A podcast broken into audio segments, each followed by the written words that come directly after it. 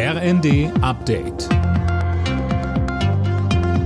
Stündlich neu. Auf den Punkt informiert. Ich bin Gisa Weber. Guten Tag.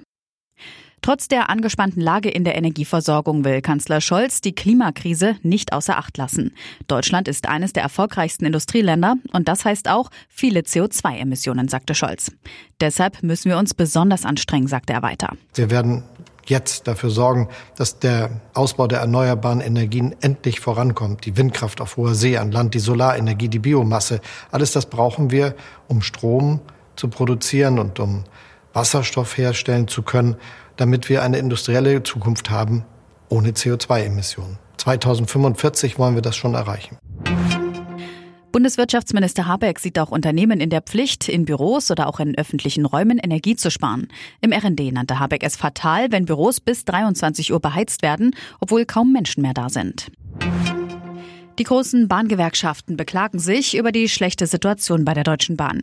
Ein Problem ist demnach auch das 9-Euro-Ticket. Alina Tribold. Ja, das macht der Bahn offenbar zu schaffen. Der Vizechef der Eisenbahngewerkschaft Burkhardt sagte der Welt am Sonntag, die Bahnen sind überfüllt. Dadurch kommt es in den Nahverkehrszügen viel schneller zu Abnutzungserscheinungen. Viele Toiletten sind zum Beispiel kaputt und die Mitarbeitenden stoßen an ihre Belastungsgrenze. Viele sind krank.